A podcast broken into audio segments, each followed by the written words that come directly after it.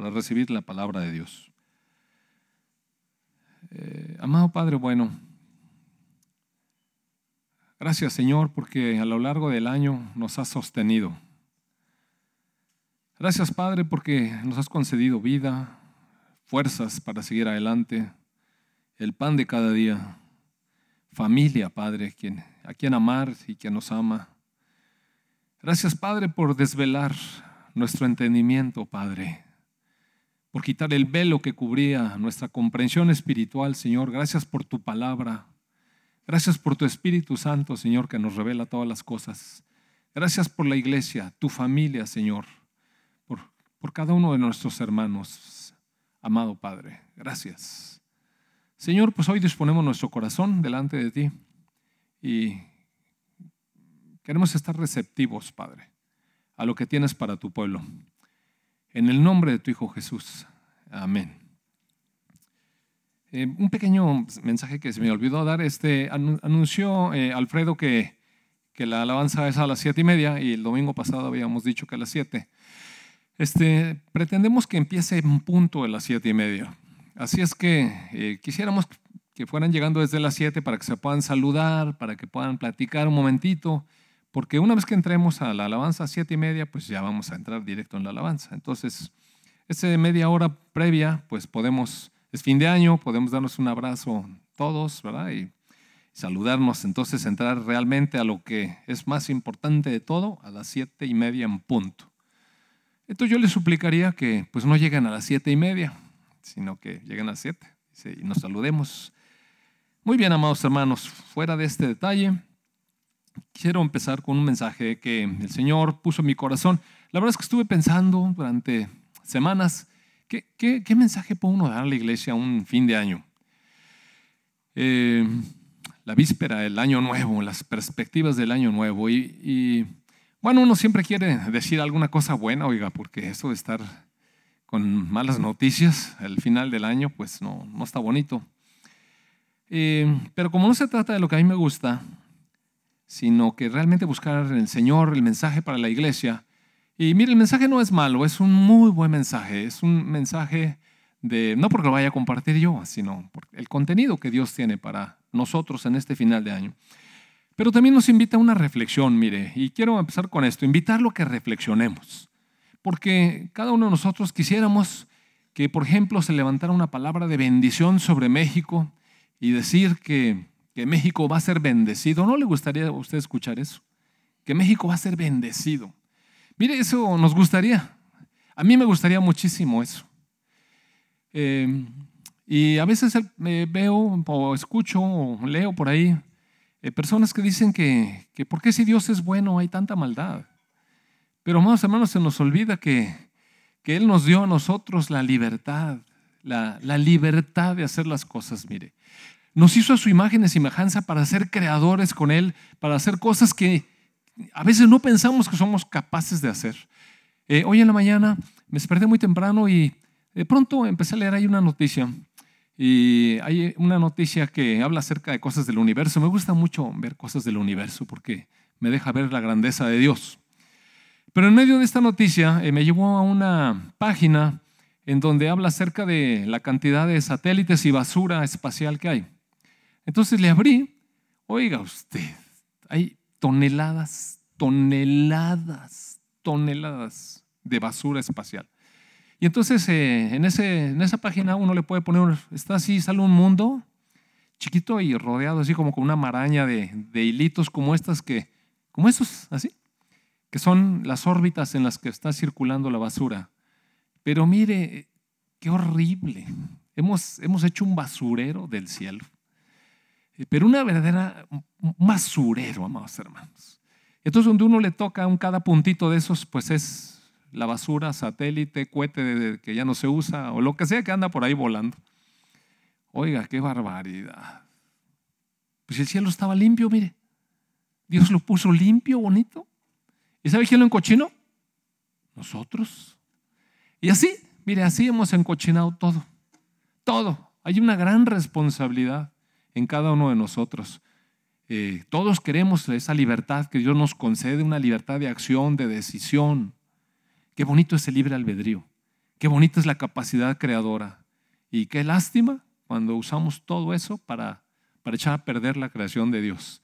Eh, vemos el problema del clima que hay y todo, pues sí hemos tenido comodidades, pero la tierra está echada a perder.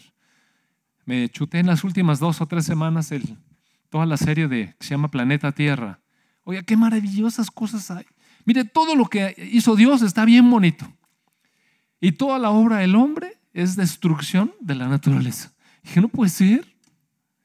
O sea, nada más metemos la mano y lo echamos a perder.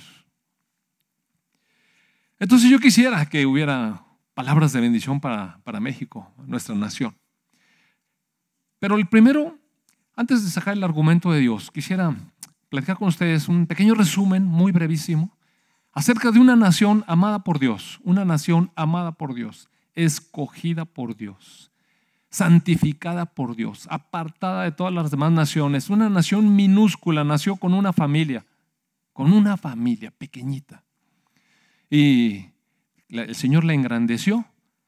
Y estos saben que estoy hablando de la nación de Israel, este pueblo amado de Dios, al cual Dios nunca ha dejado de amar, pero de una manera especial, sin que fuera nada especial, era ahí un pueblillo, en un pueblillo, en cualquier lugar, al cual Dios amó y al cual Dios rescató, al cual Dios ha venido cuidando a través de los siglos, porque mire, Dios ha venido cuidando a Israel a través de los siglos. ¿Y qué, qué es eh, lo que puede esperarse para una nación cuando se aparta de los caminos de Dios? Cuando se aparta de los caminos de Dios. Este, eh, quisiera proponerles, le voy a proponer como iglesia, que a partir del primero de enero hagamos una, pues mire, hemos hecho cualquier cantidad de acopio de calorías. Tenemos una reserva calórica, amados hermanos, increíble. Bueno, entonces no le va a pasar nada si ayuna unos días. Entonces tampoco quiero que ahí ande con la cara larga y todo el rollo, pero mire, si nos podemos abstener a lo mejor de desayunar o de cenar, o a alguno a lo mejor le parece mejor de comer, o, si no quiere, no puede hacer eso, pues entonces quítese algunas cosas que le agradan mucho, no esté comiendo dulces y pan, que ya no le hace falta ni tamal. Ya no le hace, no importa que le regalen una docena de tamales, mire, regáleselos a otro. Ya no se los coma. Y podemos hacer un ayuno de cosas que nos agradan, por ejemplo, evitar cosas. La idea es mantener en nuestra mente por qué estamos haciendo eso para meternos con Dios, orar, leer su palabra y, tener más claridad. Ya no estar atiborrados ahí de triglicéridos en la cabeza. Entonces, eh, ¿qué le parece? Que nos ponemos en un ayuno de unos 21 días y en esos 21 días, con un ayuno como según el Señor le vaya poniendo en su corazón, leemos juntos eh, cada uno en su casa, el libro de Jeremías. Mire, va a traer mucha revelación, mucha, mucha revelación. Es un libro que casi, ¿cuántos lo han leído? Algunos, otros no lo han leído. Entonces, le invito. Mire, vamos a leerlo y si lo leyó ya, pues léalo otra vez con una nueva perspectiva. Hoy le voy a leer solamente unos fragmentos para que nos dé idea de cómo es que Dios tiene que tratar con las naciones y por qué las naciones están como están. ¿Qué podemos esperar de, Dios respecto de las naciones? Después hacer una reflexión de nuestra nación. Y luego veámonos como el pueblo de Dios en medio de una nación. Porque somos peregrinos y extranjeros, sí sabe, ¿verdad? Sí somos mexicanos y sí tenemos este, pues, patriotismo en nuestro corazón, amor por nuestra tierra y todo. Y ahorita le voy a enseñar qué hay que hacer cuando está uno viviendo en una nación donde Dios lo puso. Pero vamos a entender un poco las razones y los argumentos de Dios, porque a veces no entendemos y nada más estamos orando, a veces haciendo declaraciones, a veces soltando palabras proféticas, pero realmente vienen de Dios. Eh, una cosa son los buenos deseos de nosotros, otra es lo que quisiéramos, pero ¿y Dios? ¿Dónde está en medio de todo ello? Entonces el Señor levantó a un profeta llamado Jeremías. Este era un joven, era un joven que fue llamado por Dios desde prácticamente antes de que naciera. Y Dios se lo da a conocer así. Y le dice que lo escogió como su profeta. Y le dio este encargo ministerial cuando él tenía unos 17 o 18 años. Y Jeremías se espantó y dijo, no, hombre, ¿cómo crees que yo voy a hacer eso? No, le dijo, tú vas a destruir reinos. Dijo, no, yo no, yo estoy chiquito. Así dijo Jeremías. Yo, soy un niño. yo, es cosa mía. Tú nada más sé obediente. Y el Señor lo llamó desde esa corta edad. Y eh, Jeremías estuvo profetizando en Israel 42 años, mire. Finalmente fue también recibida su palabra que lo apedrearon en Babilonia y se murió, apedreado por su gente, por la gente de Dios, por el pueblo que Dios amaba. Pero voy a leer algunos pasajes, algunos pasajes, no, no grandes porciones, nada más para que hagamos una reflexión. ¿Qué puede merecer? ¿Cómo puede Dios tratar a una nación cuando se comporta como este ejemplo, llamemos? Eh, en el capítulo 10 de Jeremías, voy a leer la versión, eh, nueva traducción viviente, por favor, Fer. Y sabe que le recomiendo que lo lean esa versión. La verdad es que leer Jeremías en la versión Reina Valera está difícil. Está difícil porque el lenguaje no se presta a ser muy comprensible. Pero si le gusta, bueno, léalo en esa. Lo voy a leer ahorita en nueva traducción viviente. Dice el verso 1, escucha la palabra que el Señor te dice, oh Israel. Esto dice el Señor. Esto dice el Señor a su pueblo amado, mire. Recuerde usted, es una nación amada por Dios, creada por Dios. Le dice, no te comportes como las otras naciones que tratan de leer el futuro en las estrellas. O sea, no te creas del horóscopo. Es lo que está diciendo. Ni de la, astrología. No tengas temor de sus predicciones, aun cuando otras naciones se aterran por ellos. Recuerde usted que en ese tiempo las naciones pues consultaban a los astrólogos y les decían el futuro con base en los astros, que ya se alineó Júpiter con no sé quién, entonces viene un sopilote negro y así, mala suerte y cosas así. Entonces dice, Dios le dice, no creas eso, no creas eso. No veas a, este, ¿cómo se llamaba ese? Ya se murió, por cierto. Walter Mercado, ¿se acuerda? No, pero es que mire, dice uno, ay, sí, las naciones. Pues estamos en siglo XXI. Y sabe que yo a veces salía del quirófano y, había una, una salita ahí para los médicos. Y de pronto estaba la televisión prendida con ese. Hijo, Mire, ¿sabes qué? Había una cooperacha entre los doctores para pagar el cable. Y entonces a mí me, pedían cooperación. Yo nunca veía la tele ahí, pero decía, bueno, yo coopero siempre y cuando tenga derecho a pagar la tele. Y me decían, bueno, entonces cada vez que podía la pagaba. Y estaba Walter Mercado con más ganas. Entonces, dice, sus costumbres son vanas, son necias. Cortan un árbol y el artesano talla un ídolo, lo decoran con oro y plata, luego lo aseguran con un martillo y clavos para que no se caiga. Sus dioses son como inútiles espantapájaros en un campo de pepinos. No pueden hablar esos dioses. Necesitan que los lleven en brazos porque no pueden caminar.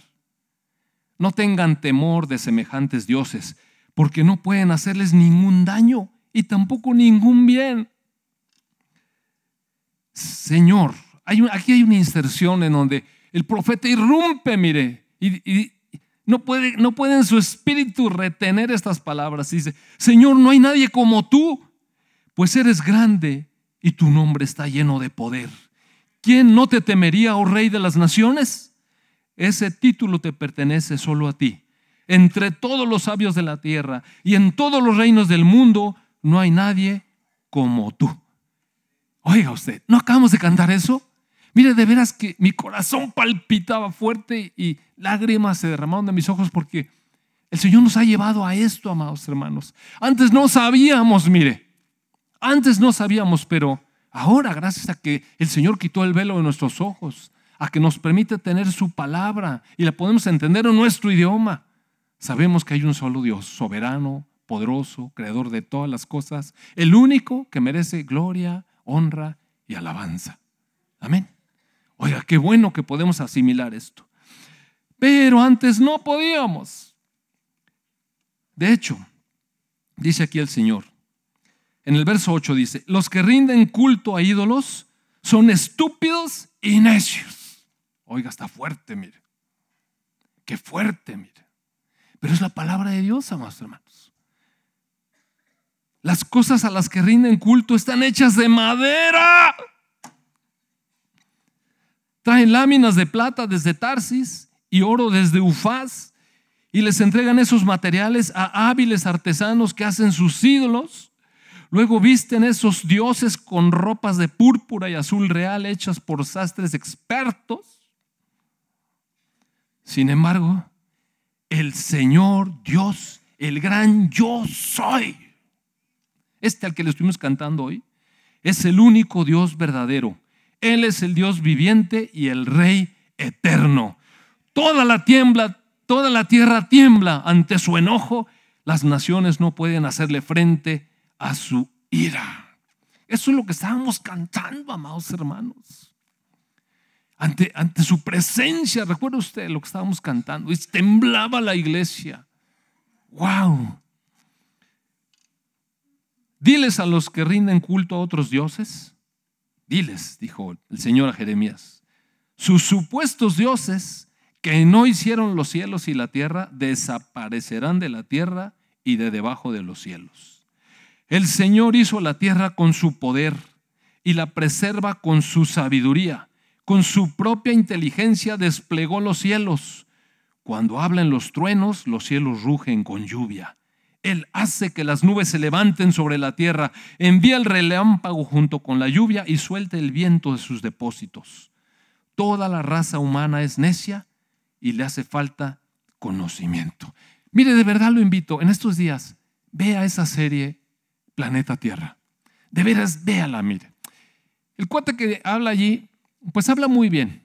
Pero bueno, obviamente no le dan la gloria a Dios, pero nosotros sí sabemos, amado hermano. Usted va a poder darse cuenta de lo glorioso de la creación y de la perversión que, a nosotros hacemos de todo. Y, mire, disfrute y vea la mano de Dios allí. Vea cómo es que es verdad que levanta el agua de los, de los mares y de los árboles les arranca agua para regar la tierra. Cómo, cómo es poderoso. Cuando, cuando el desierto está completamente seco, mire, completamente seco y Dios llueve ahí unos días, ¿cómo se pone verde? Es increíble. Es increíble y se puede disfrutar intensamente. Les recomiendo que lo haga. Les recomiendo que lo haga. En el verso 15, no. En el verso 14 dice, Dios está hablando y dice, toda la raza humana es necia y le falta conocimiento. Los artesanos quedan deshonrados por los ídolos que hacen, porque sus obras hechas con tanto esmero son un fraude. Estos ídolos no tienen ni aliento ni poder. Los ídolos son inútiles, son, son mentiras ridículas. En el día del juicio todos serán destruidos.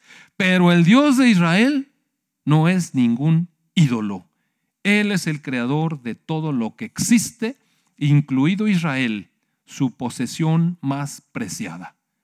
El Señor de los ejércitos celestiales es su nombre. Oiga, yo creo que con un mensaje de estos, cualquier nación debería reaccionar, ¿no le parece? ¿No le parece? Bueno, usted va a leer el libro de Jeremías. Yo ahorita voy a correr hasta el, hasta el capítulo 44. Hasta el capítulo 44. Aquí han pasado muchas cosas. Una porción de los judíos fue llevada cautiva a Babilonia, otra porción corrió a Egipto, otra porción se quedó como un pequeño remanente en Jerusalén, pero también bajo el cautiverio, bajo el dominio de, Babilonia. Y entonces eh, Jeremías no ha dejado de, de estarles profetizando y exhortando año tras año, 42 años les habló. 42 años. Entonces, aquí se lee rápido. Eh, a lo mejor en unos pocos días usted puede leer el libro de Jeremías completo. Es más, si tiene tiempo y se sienta, a lo mejor en un día termina. Pero yo no quiero que vaya a las carreras. Hágalo despacio. Asimile el mensaje. Escuche lo que Dios le quiere hablar a cada uno de nosotros. A cada uno de nosotros.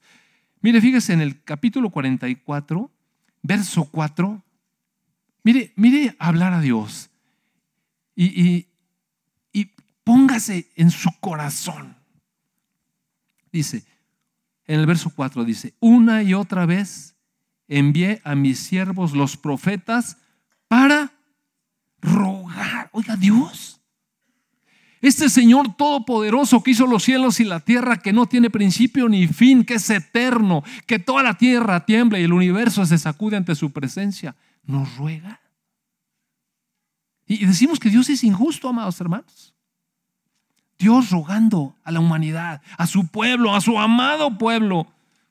Les ruego, no hagan estas cosas horribles que tanto detesto. Pero mi pueblo no quiso escucharme ni apartarse de su conducta perversa, sino siguieron quemando incienso a esos dioses. Wow. Oiga, si vamos al verso 15, Jeremías está hablando con el pueblo. Aquí hay interacción, mire. No es una carta, es un mensaje hablado. La gente está ahí, tiene posibilidad de responder. ¿Y qué respondió? En el verso 15, entonces todas las mujeres presentes y todos los hombres que sabían que sus esposas habían quemado incienso a los ídolos, una gran multitud de todos los judíos que vivían, que vivían en el norte y en el sur de Egipto, le contestaron a Jeremías, no escucharemos tus mensajes del Señor. Oiga, no me diga que no sabían que eran de Dios. Era un mensaje de Dios. Y ellos reconocieron que era un mensaje de Dios. Pero la actitud del corazón fue de rechazo voluntario. Hay un rechazo voluntario. Entonces Dios tiene todo el derecho, tiene todo el derecho a ejercer justicia. ¿Le parece? Es como cuando, cuando alguien que está convicto ahí delante del juez reconoce su falta, se declara culpable.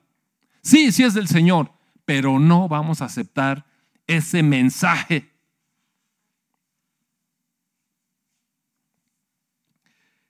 En el verso 16 dice, no escucharemos tus mensajes del Señor, haremos lo que se nos antoje, quemaremos incienso y derramaremos ofrendas líquidas a la reina del cielo, tanto como nos guste, tal como nosotros, nuestros antepasados, nuestros reyes y funcionarios han hecho siempre en las ciudades de Judá y en las calles de Jerusalén. Pues en aquellos días teníamos comida en abundancia, estábamos bien económicamente y no teníamos problemas. Pero desde que dejamos de quemar incienso a la reina del cielo y dejamos de rendirle culto con ofrendas líquidas, nos hemos visto en tremendos problemas y hemos muerto por guerra y hambre. Mentira. Mire, mentira. Eso no era cierto. Pero cuando uno quiere creer una mentira, amado hermano, se la cree. Y eso es culpabilidad. Oiga, está el Dios de los cielos rogando, que nos ha rogado.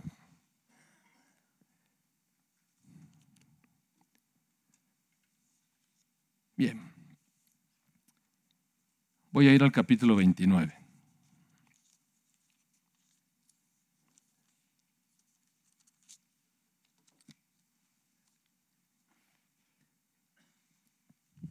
Finalmente, Babilonia vino y arrasó con Jerusalén. Si usted lee los primeros 10, 11, 12 capítulos de Jeremías, se va a dar cuenta cuántas advertencias hubo de parte de Jeremías para Jerusalén. Va a venir Babilonia. Y cuántos profetas falsos se levantaron a declarar que no era verdad, que era palabra mentirosa y que eso no iba a pasar.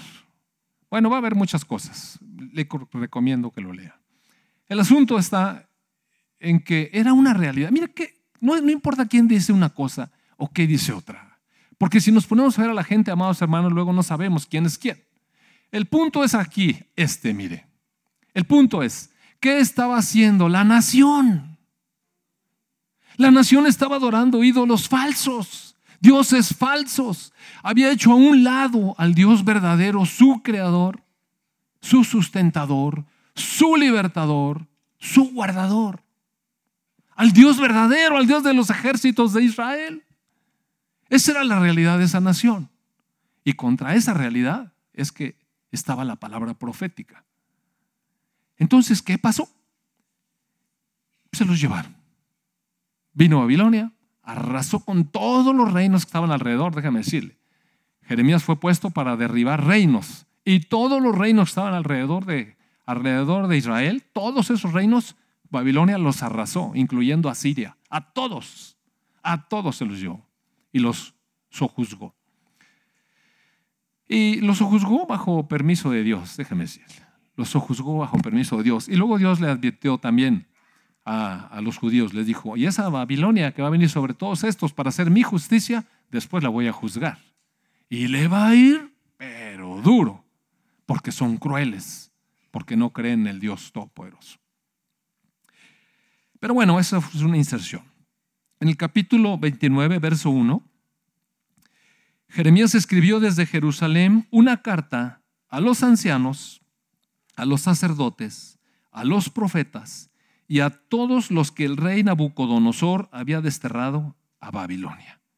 Entonces hay una carta para todos los que están allá desterrados, viviendo ahora como extranjeros y aparte como esclavos en una nación idólatra. Ahora estamos en una nación idólatra, que les gustaba la idolatría, ¿no? Usted dígame si, si no es justo. ¿Les gusta la idolatría? ¿Les gusta la idolatría? Está diciendo Dios. ¿Les gusta? Pues vayan a donde hay idolatría. Es un justo juicio. ¿No le parece? No hay injusticia. Las personas que deciden ser ateas y no querer nada con Dios y se resisten a Dios, por la eternidad van a estar apartadas de Dios. Y eso es justo. Es justo. ¿Eso quieres? Eso tendrás. ¿Eso quieres? Eso tendrás. Dios es justo, amados hermanos. Entonces les escribió ya, estando allá en el destierro, pero mire, como cantábamos ahorita, pero su misericordia es nueva cada mañana. Pero cada mañana al despertar, sé que en ti puedo confiar, ¿verdad? Porque su misericordia es nueva cada mañana. Entonces, todavía fue allá el Señor y Jeremías fue allá también a predicarles. También iba como en calidad de, arrestado, ni crea, que, ni que iba tan bien. Esto dice el Señor de los ejércitos celestiales, Dios de Israel. Verso 4, perdón. Esto, eh, al final del verso 3 dice, esto dice, o decía la carta de Jeremías. En el verso 4 dice, esto dice el Señor de los ejércitos celestiales, Dios de Israel. O sea, indudablemente que está hablando Jeremías, pero es un mensaje de Dios y está perfectamente identificado de quién viene. A los cautivos que él desterró de Jerusalén a Babilonia. Mire, amados hermanos, a veces andamos cubriendo a Dios. No es que Dios no te pudo haber hecho eso. No, sí pudo. Sí pudo. Porque es el Señor. Él es el que da bendición y Él es el castiga. Él castiga, sí. Sí, sí puede ser Dios, sí, sí puede. Y a Dios no le da pena eso, mire. No que acá anda aventando la piedra y decir, fue el diablo. No, no fue el diablo. No fue el diablo. Fue Él. Él fue. Y Dios asume la responsabilidad. Dice, esto dice el Señor de los ejércitos celestiales, Dios de Israel. No, sí, sí soy su Dios. Sí soy su Dios. A los cautivos que yo desterré a Jerusalén. Yo, yo los aventé para allá. Por su obedientes. Porque habían decidido adorar a otros dioses, porque pusieron su confianza en cualquier otra cosa que no era el Dios santo verdadero, su Dios. Entonces va y les dice, sí, yo, yo. Pero ¿cuál es el mensaje? Miren el mensaje, miren el mensaje. Edifiquen casas y hagan planes para quedarse. Planten huertos y coman del fruto que produzcan cásense y tengan hijos. Luego encuentren esposos y esposas para ellos, para que tengan muchos nietos. Oiga, cuánto amor. Oiga, cuánto amor. Multiplíquense, no disminuyan y trabajen por la paz y prosperidad de la ciudad donde los envié al destierro. Pidan al Señor por la ciudad porque del bienestar de la ciudad dependerá el bienestar de ustedes. Wow. E, e, eso es amor, mire. Van al destierro y yo voy con ustedes. Y pidan ahí. Y multiplíquense. Y, había una canción hace un montón de años que, cantaba un grupo así medio, un grupo de comunidad, de esos que son del radio, y que cantaba Los ríos de Babilonia. ¿Nunca oyeron esa canción? Los ríos de Babilonia. Bueno, no sé, no sé cómo va. El chiste está que esa, que esa canción hablaba de, de, la tristeza de Israel junto a los ríos de Babilonia. Y yo les dije, ¿qué les pasa? ¿Qué les pasa? ¿Qué les pasa? Ya todos los viejitos se andan acordando de la cancioncita.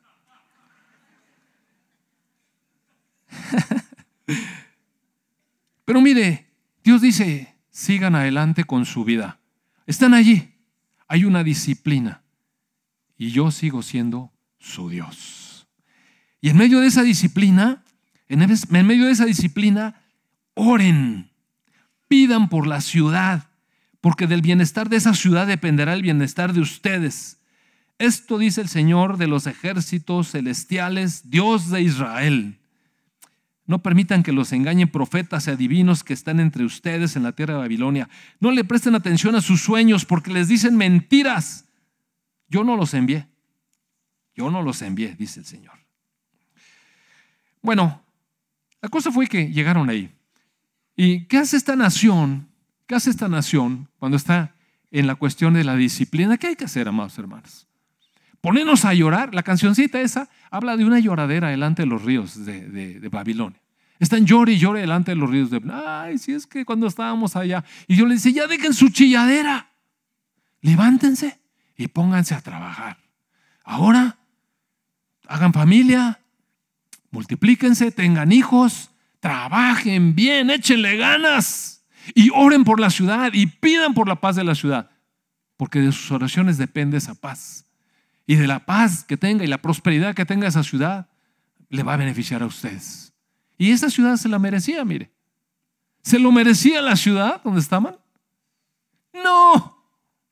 Era Babilonia la idólatra. Pero la presencia de los hijos de Dios, amados hermanos, es luz. Y estaban castigados, ¿eh? Estaban castigados. Y el Señor dice, sí, háblenme, Háblenme porque sí los voy a escuchar. Háblenme porque sí los voy a escuchar. Bueno, eh, ahora voy a pedirles por favor que me acompañen. Estando allí, tenían que pasar 70 años. Mire, Dios dijo 70 años. Pero mire, 70 años se dice fácil. Pero sabe que todos los que llegaron ahí, pues de menos eran chavos. Más 70 años, ahí se quedaron todos. O sea, lo que regresó fue una nueva generación. Una nueva generación que fue testigo de la disciplina de Dios sobre sus padres, sobre por, por qué. ¿Por qué fue toda esa disciplina? Por dejar a un lado el amor a nuestro Dios Todopoderoso. Por eso. Sin embargo, bueno, en medio de toda esta cuestión está el capítulo 31. Y le quiero hacer ver unas cosas en el capítulo 31. Mire, este Dios lleno de misericordia. En el verso 23 del capítulo 31, otra vez Jeremías vuelve a hablar a, a, este pueblo y le dice, esto dice el Señor de los ejércitos celestiales, Dios de Israel. Cuando los traiga de regreso del cautiverio, cuando los traiga de regreso, sí, sí, yo los mandé pero yo los voy a regresar. No, no, no, parece que están ahí sojuzgados, parece que no tienen voz ni voto, pero yo los voy a regresar. Eso parece. Cuando los traiga de regreso, el pueblo de Judá y sus ciudades volverán a decir, el Señor te bendiga, oh casa de rectitud, oh monte santo. Ok, vamos a volver a adorar. Ahora sí, Vamos a volver a adorar al Señor cuando los traiga de regreso. Qué importante la disciplina, ¿verdad, amados hermanos? Qué importante. En el verso 27 eh, dice el Señor, se acerca el día, dice el Señor, cuando aumentaré en gran manera la población humana y el número de los animales en Israel y en Judá. En el pasado, con determinación desarraigué y derribé a esta nación. Mire, si usted se fija, Dios está hablando en pasado. ¿Sí? Pero esto todavía no había pasado. Es que Dios es eterno más.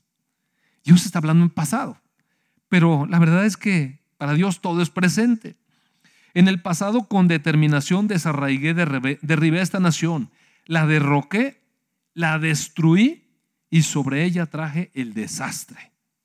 Amados hermanos, Dios no le echa la culpa al diablo.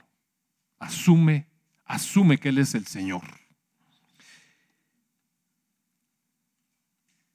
Pero en el futuro, con la misma determinación, la plantaré y la edificaré.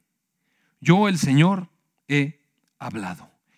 El pueblo ya no citará este proverbio. Los padres comieron uvas agrias, pero la boca de sus hijos se frunce por el sabor. Es decir, aquellos hijos que estaban en Babilonia dijeron, ¿y nosotros qué culpa tenemos de estar aquí si los que andaban adorando a los cielos eran estos padres nuestros? Entonces el Señor dice, no se preocupen, yo los voy a traer. Y cuando los traiga, nadie va a poder decir que los hijos están comiéndose las uvas agrias de los padres o, que por eso tienen caries. Cada persona morirá por sus propios pecados. Los que coman las uvas agrias serán los que tengan la boca fruncida. Lo que está diciendo es, de aquí en adelante los voy a traer. Bueno, depende de cada uno de ustedes cómo se porta. Cada uno es responsable. Cada uno es responsable. Se acerca el día, dice el Señor, en que haré un nuevo pacto con el pueblo de Israel y de Judá. Este pacto no será como el que hice con sus antepasados cuando los tomé de la mano y los saqué de la tierra de Egipto. Ellos rompieron ese pacto a pesar de que los amé como un hombre ama a su esposa. Es un buen reclamo. No, sí, sí te amé. Estaba enamorado de ti como un hombre de su esposa. Bueno, de su esposa sí está enamorado de su esposa. Pero este es el nuevo pacto que haré con el pueblo de Israel después de esos días, dice el Señor. Pondré mis instrucciones en lo más profundo de ellos y las escribiré en su corazón. Yo seré su Dios y ellos serán mi pueblo.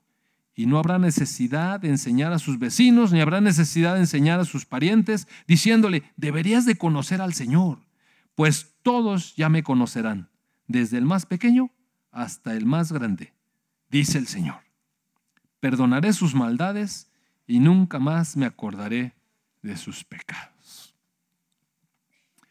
Esta profecía tiene dos porciones. Años después, cientos de años después, aparece el cumplimiento de la profecía. Viene el Hijo de Dios con su misericordia a perdonar al pueblo de Israel, a invitarlo con el último profeta, Juan el Bautista, a invitarlo al arrepentimiento. Arrepiéntanse, porque el reino de los cielos se ha acercado. Arrepiéntanse. ¿Sabe una cosa? Unos lo aceptaron. Usted sabe, Jesús murió en la cruz, derramó su sangre, perdonó a todo el pueblo. Allí colgado dijo, perdónalo Señor. No saben lo que están haciendo. Allí. Después de eso vino el Espíritu Santo a transformar la mente y los corazones de la gente. ¿De quiénes? De quienes creyeron a Dios de quienes creyeron en el Hijo de Dios. Y entonces vino una revelación en esa primer gente. Esos apóstoles y los primeros cristianos que se entregaron todos eran judíos, amados hermanos. Esos primeros cristianos eran judíos. Recibieron la revelación de Dios, recibieron el Espíritu Santo, la convicción de quién es Dios, una revelación intensa. Sus leyes fueron puestas en su corazón. Ya no necesitaban estar cumpliendo las leyes escritas. El corazón de Dios estaba sembrado en el de ellos, en sus mentes, en sus sentimientos. Y así nació la iglesia. Así nació la iglesia. Pero mucho pueblo, mucho pueblo rechazó al Señor Jesucristo. Imagínense la esperanza de Israel. Y sufrió el rechazo del pueblo. Y no solamente cuando lo mataron, porque después hubo oportunidad para el arrepentimiento. ¿Recuerda usted? Cuando Pedro empezó a hablar y estaba lleno del Espíritu Santo ahí, se acercaron las personas que venían de fuera y dijeron, ¿y qué, haremos, hermanos? Cuando él les dijo, ustedes, ustedes mataron al Señor Jesucristo y Dios lo ha puesto como Cristo y Señor. Ustedes lo mataron. ¿Y qué haremos, hermanos? Arrepiéntanse, bautícense. Unos lo hicieron, tres mil personas, luego otros, y luego otros. Y mire, muchos, muchos judíos se convirtieron y nació la iglesia. Muchos judíos se convirtieron y nació la iglesia. Pero muchos otros de la nación resistieron el mensaje, lo aborrecieron, persiguieron a los cristianos. 70 años después, no, el Señor Jesús murió en el año 33 y en el año 70 llegó, 20 años después. Vino Roma y arrasó, arrasó con Jerusalén. Y el Señor Jesús les dijo, ven este templo, no va a quedar piedra sobre piedra. No va a quedar. Porque rechazaron al verdadero templo de Dios, el Señor Jesucristo. Pero Él levantó el nuevo templo tres días después, como dijo. A partir de entonces, el cristianismo se extendió. Corrieron todos por su vida y se empezaron a fundar iglesias a donde quiera que iban, pero había personas que iban con este corazón henchido, lleno del Espíritu Santo, llevando el mensaje de salvación. Y los apóstoles rápidamente esparcieron. Dice que en dos años habían vuelto loco el mundo. Loco el mundo. Esta es la historia de una nación. No obstante, no obstante, mire, mire, vamos a seguir leyendo la historia de esta nación. El compromiso de Dios con su nación. ¿Dónde está? En el, en el capítulo 32, verso 36 dice, quiero decir algo más acerca de esta ciudad. ¿Te acuerdas que está hablando Dios a través de Jeremías? Ustedes han estado diciendo, la ciudad caerá ante el rey de Babilonia por guerra, hambre y enfermedad. Pero esto dice el Señor Dios de Israel. Ciertamente traeré de regreso a mi pueblo de todos los países a donde lo esparcí en mi furor. ¿Sabe que después de que mataron al Señor Jesucristo, todo Israel fue esparcido? Y mucha gente corrió para el norte, mucha, y quedaron ahí como cautivos.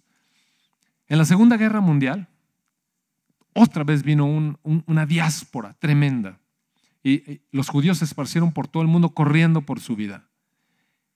Todas esas cosas pasaron, porque todas esas cosas estaban profetizadas.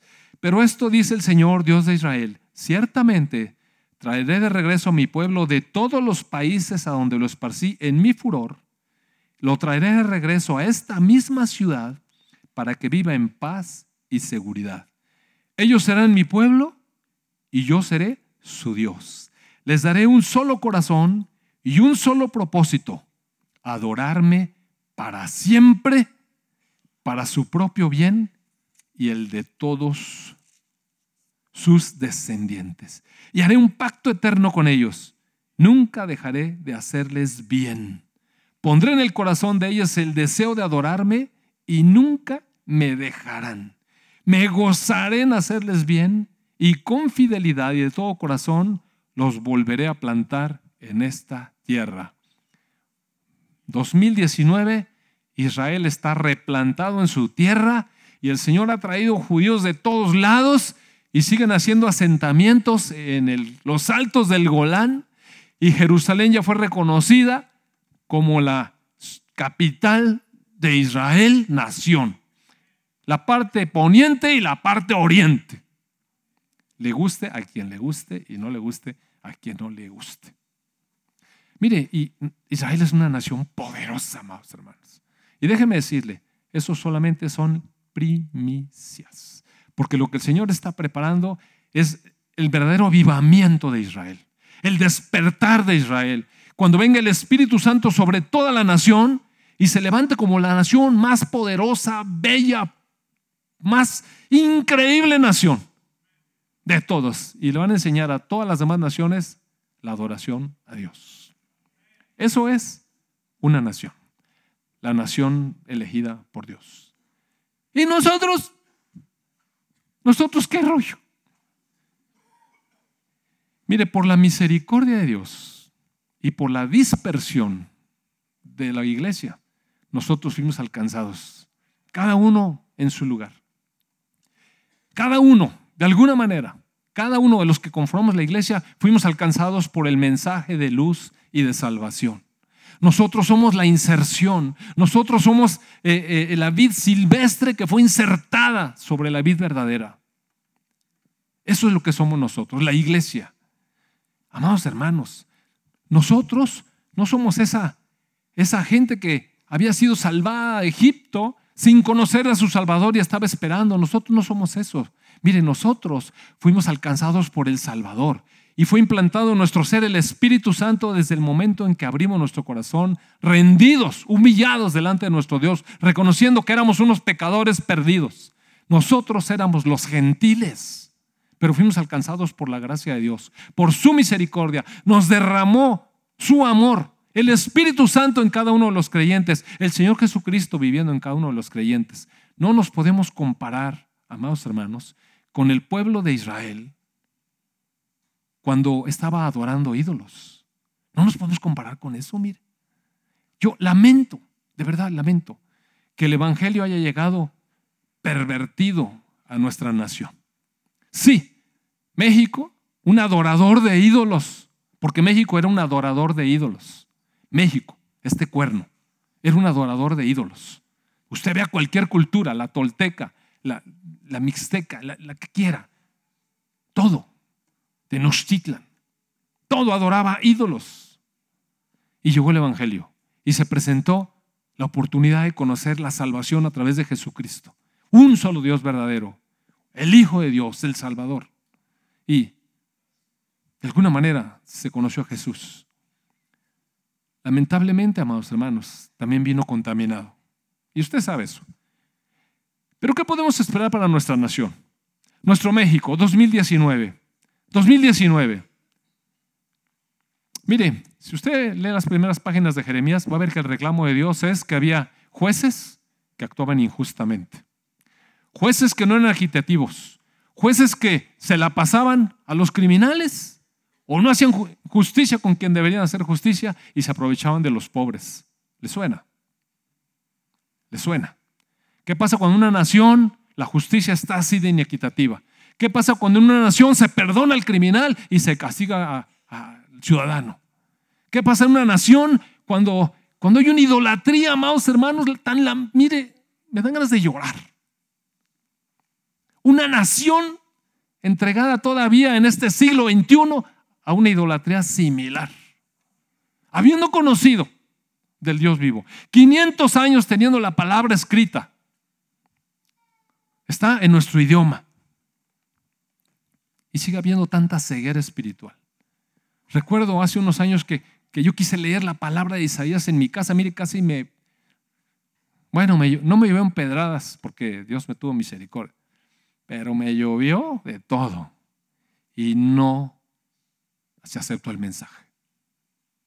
No, eso no. Queremos seguir haciendo las cosas como nuestros antepasados. Y mire, me dan ganas de llorar porque no encuentro la manera de quebrar eso. Apenas el Dios de misericordia que trae la luz y orar. Lo único que podemos hacer es orar. Así como Dios tuvo misericordia de nosotros y nos quitó la venda de los ojos, podemos orar, nada más. Pero no depende de nosotros, amados hermanos. Depende de Él. Y hay que orar y clamar y clamar. ¿Qué se puede hacer con una nación que le llama a lo malo bueno y a lo bueno malo? Cuando hay esta perversión, cuando hay un incremento de la lujuria, de la lascivia, de la perversión, de todo, mire. ¿Qué podemos esperar? Vamos a profetizar, Señor, qué bendición. Eso vamos a profetizar. En una nación que adora ídolos falsos, y bueno, ídolos que son dioses falsos, que, que está corrompida en todos los sistemas de justicia, que hay corrupción en todo, que está sucio en todo. No nada más México, mire, todo, todo. A lo que voy es que nosotros, nosotros somos ciudadanos del cielo y estamos puestos aquí. ¿Y qué vamos a hacer? Mire, nosotros somos la luz del mundo, dice el Señor Jesús. Nosotros somos la sal de la tierra. Nosotros deberíamos vivir aquí alumbrando la oscuridad. Amados hermanos, podemos estar aquí y continuar adelante con nuestra vida. Gracias a Dios que Gracias a Dios que en su misericordia, mire, todavía no somos apaleados y no nos han corrido y matado. Gracias a Dios. Podemos orar por nuestra ciudad. Podemos multiplicarnos. Podemos tener nuestras familias. Podemos seguir adelante y plantar y regar y, y todavía en ello esperar la bendición de Dios. Sí podemos. Sí podemos. Pero no nos hagamos ilusiones, mire. No oiga eso de que sobre México viene. Mire, la derrama económica. ¿Y para qué? ¿Y de qué nos serviría una derrama económica? Perdidos como estamos como país. Oremos, amados hermanos. Oremos por nuestra nación. Cada cristiano debiera orar por su lugar donde está viviendo. Nosotros nos corresponde orar por esta ciudad. Porque del bienestar de esta ciudad depende nuestro bienestar. Podemos orar. Pero podemos orar testificando, mire. ¿Cómo cree que nosotros en esta ciudad vamos a estar, vamos a estar trayendo oscuridad? Nuestras obras, amados hermanos, nuestras obras son oscuras.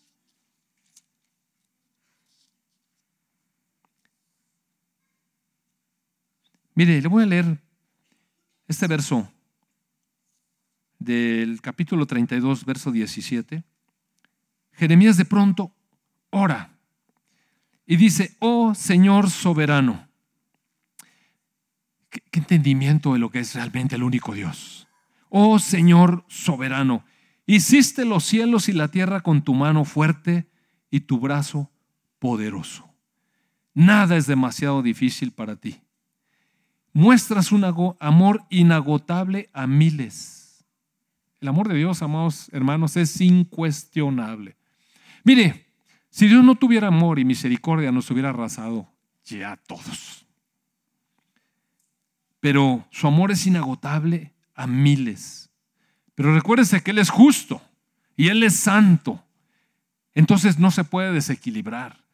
Por eso dice, pero también haces recaer las consecuencias del pecado de una generación sobre la siguiente. Tú eres el Dios grande y poderoso el Señor de los ejércitos celestiales. Tú posees toda la sabiduría y haces grandes y maravillosos milagros. Ves la conducta de todas las personas y les das lo que se merecen. ¿Y sabe qué dice el boletín? Dios no puede ser burlado. Todo lo que cada quien siembre, eso cosechará. Si siembras para la carne, de la carne cosecharán corrupción. Y si siembran para el Espíritu, del Espíritu cosecharán vida eterna. Nosotros, amados, somos la luz del mundo. La iglesia, puesta aquí en esta nación, sí. ¿Para qué? Mire, si no hubiera sal, ya se hubiera echado a perder todo. Somos la sal de la tierra. Somos la luz del mundo. Y creo que el llamado de Dios a sus hijos es muy claro. Porque nosotros, ¿qué nos queda? ¿Usted nos vamos a regresar a los ídolos? Claro que no. Pero, ¿qué tal vivimos al Señor? ¿Qué tal estamos en su presencia, amándolo? Le quiero decir algo, va a estar un poco fuerte. Pero el otro día casualmente me tocó recibir en la puerta a los hermanos. Y me fue de mucho agrado saludar a cada uno. Oiga, qué belleza es ese ministerio. Poder recibir en la puerta a mis hermanos y, a cada uno darle un abrazo, un beso. Pero poco a poco empezó la alabanza. La alabanza. ¿A qué venimos? ¿Sabe qué es lo que Dios estaba pidiendo a Israel? Que me adoren y me alaben de verdad. Porque en eso hay bendición por su bien, por su bien. Y es domingo, amados hermanos. Y se supone que venimos a alabar a nuestro Dios. Y vamos llegando tarde. Allí. Alabar a nuestro Dios. Entramos y ¿Quién sabe cuántos cantos han pasado? ¿Y dónde yo estaba? Me, perdí de eso. Me lo perdí. Mire, no es una cosa de ley, de que yo sea un legalista, tienen que llegar temprano, jamás les he dicho eso. Es de lo que nos estamos perdiendo cuando no llegamos a la adoración. A eso, a eso nos llamó Dios, a que le adoráramos, a que fuéramos para alabanza de su gloria, para exaltarlo, para bendecirlo, para postrarnos delante de Él, para disfrutar su presencia. Y vamos a llegar tarde, amados hermanos. Vamos a llegar tarde. Que no sea como, como cuando el Señor Jesús regresa y encuentra unas vírgenes ahí todas atolondradas que no, ven, no tenían nada aceite ni nada. ¿Dónde estaban? ¿Dónde está su fuego? ¿Dónde está su amor? Así dice el Señor. No, yo vengo con los que me están esperando. Que nuestro corazón, amados hermanos, este nuevo año sea así, un corazón de expectativa eh, adelante de nuestro Dios, querer recibir de Él diario, diario. Por eso, qué bueno que podamos ir a la palabra y leerla. Y leer de primera mano lo que el Señor tiene para mí, un mensaje para mi corazón personal.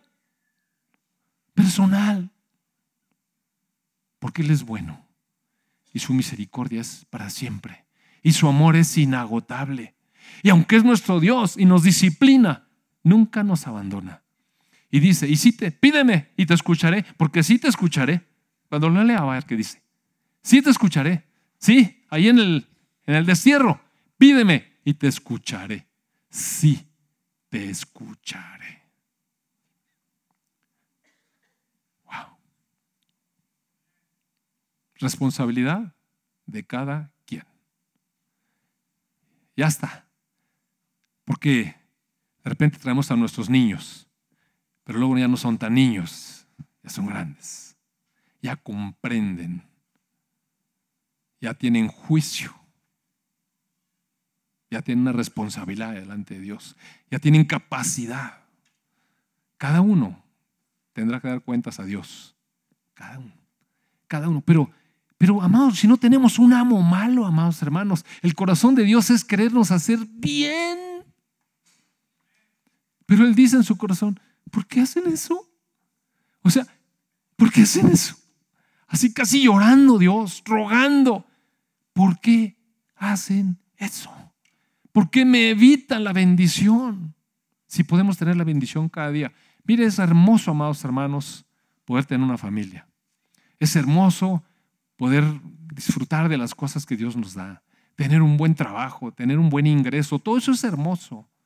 Pero que ninguna cosa, amados hermanos, nunca, nunca, ninguna cosa nos arrebate el corazón de amar a Dios. Ninguna cosa. Vamos a orar. Y si, mire, piense cada quien, si, si estamos en esa cuestión en, que nos hemos ido enfriando y Creo que es tiempo de, quebrar el corazón y responder este mensaje. Vamos a, vamos a tomar la cena del Señor. Entonces yo les sugiero que aprovechemos el momento y realmente hagamos una introspección. Un, ¿Cómo está mi relación con el Señor en este momento? ¿Cómo voy? ¿Cómo voy? Mientras se preparan las cosas allá atrás, no, no hay que perder la concentración, mire. El momento es importante. Y mientras vamos a orar, vamos a orar. Amado Padre bueno, te damos tantas gracias por tu amor inagotable. Te damos tantas gracias, amado Padre, porque quitaste la venda de nuestros ojos y nos permites entender que eres el único Dios verdadero, que eres el creador de todas las cosas que eres el dador de vida, que tú hiciste el universo con tu gran sabiduría y poder, Señor, que creaste la tierra, Padre, y la hiciste bella para ponernos a vivir en ella, Señor. Gracias, Padre, por la vida. Gracias, Señor, por los sentidos que nos has permitido tener, ver las cosas hermosas, escuchar, Señor, degustar con nuestros labios y nuestra lengua, Señor.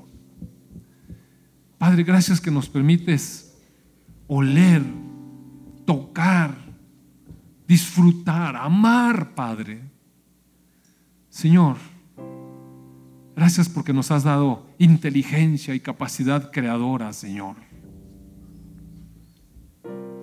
Padre, especialmente que nos has dado tu espíritu, la vida de tu Hijo Jesús, morando en cada uno de nosotros, Padre que no lo merecíamos, pero fuimos lavados con la sangre de tu Hijo Jesús. Padre bueno, gracias por amarnos así. Es un privilegio, Señor. Señor Jesús, gracias por decir de tu iglesia que es la luz del mundo, que es la sal de la tierra Señor Jesús, gracias por morar en cada uno de nosotros. Por darnos amor por las escrituras. Por darnos un corazón sensible a tu palabra. Por poder comprender, Señor, tu hablar. Padre, gracias, gracias. Quitando de nosotros, Señor, la culpabilidad, la condenación. Trayendo a nuestro corazón el gozo de tu salvación, tu paz, tu fortaleza, sentido para nuestra vida, propósito, amado Dios. Señor, te damos gracias porque nos haces saber que nos tienes preparadas moradas eternas. No tememos más a la muerte, Señor. Queremos verte un día cara a cara. Amado Padre, gracias. Gracias, Señor. Gracias. Pues mire con orden. Hacemos aquella sección allá, la mitad para acá, la otra mitad, con orden.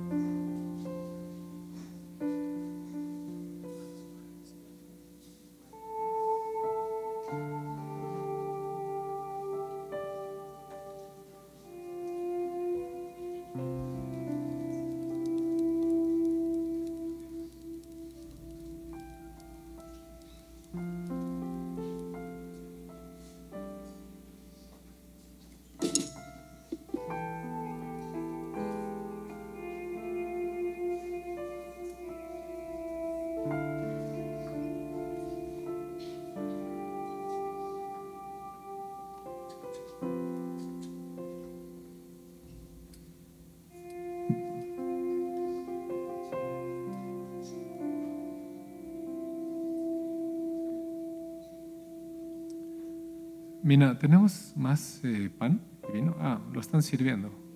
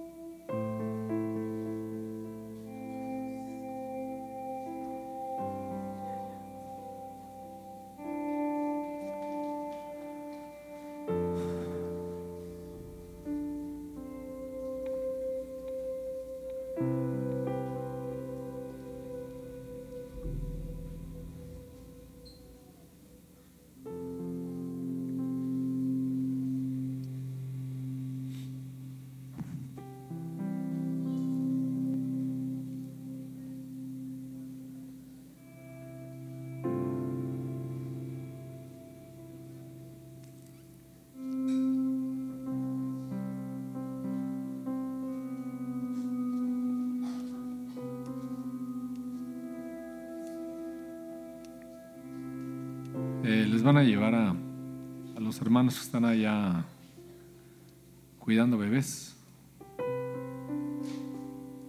Entonces, la palabra nos anima a esperarnos unos a otros. Dice el capítulo 11 de 1 Corintios, verso 20.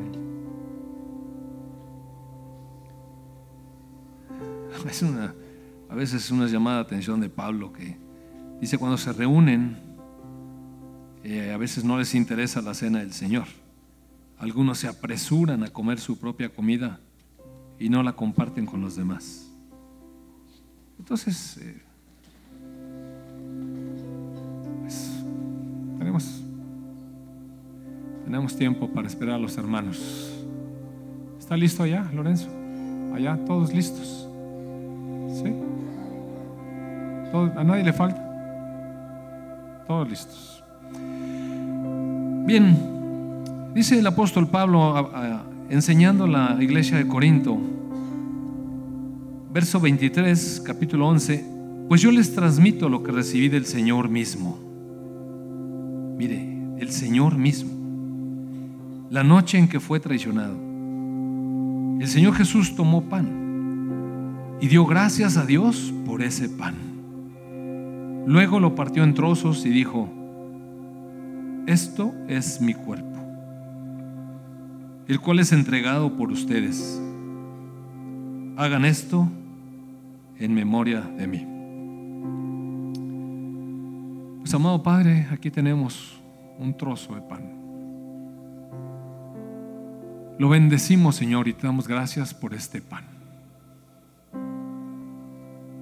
Y Padre, queremos tomar de la realidad espiritual que contiene el cuerpo de tu Hijo Jesús, entregado por nosotros, para que nosotros, Padre, pudiéramos ser ahora parte de tu familia. Gracias, Señor Jesús, por incorporarte en nuestro ser. Bendecimos el pan en el nombre de tu Hijo Jesús. Amén.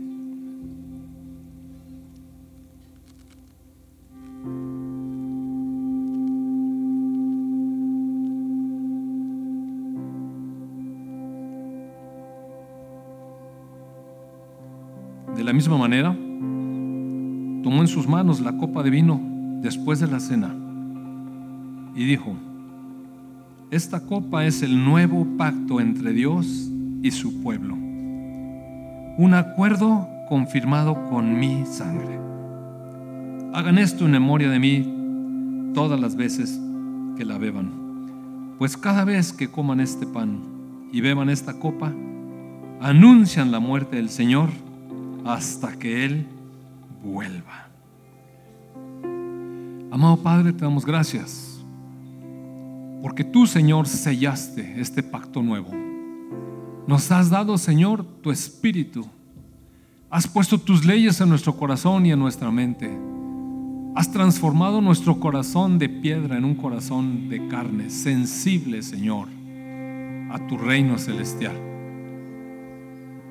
Padre, bendecimos la copa de vino que sella, Señor, tu pacto con nosotros. En el nombre de tu Hijo Jesús. Amén.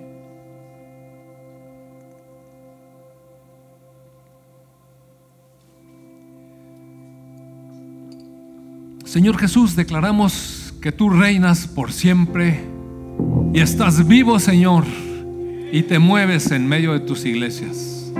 Gracias, Padre. Gracias por tu verdad. Amén, amén.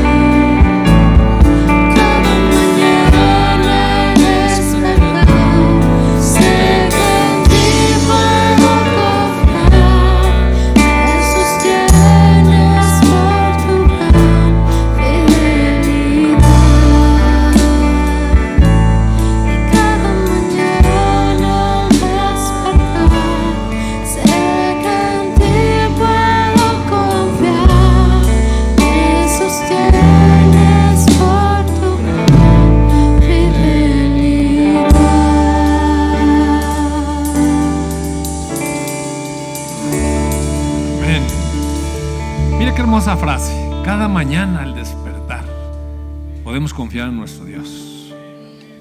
Y la fe, amados hermanos, es creer, pero también es fidelidad. Y en cuántos de nosotros el Señor encuentra hijos fieles que le amen. Llévense esa reflexión y pues vamos a leer la palabra con nueva expectativa este año. Tengan bonita semana. Dios le bendiga el día 31, los que quieran. Pues nos vemos aquí y cenamos. Y digo no.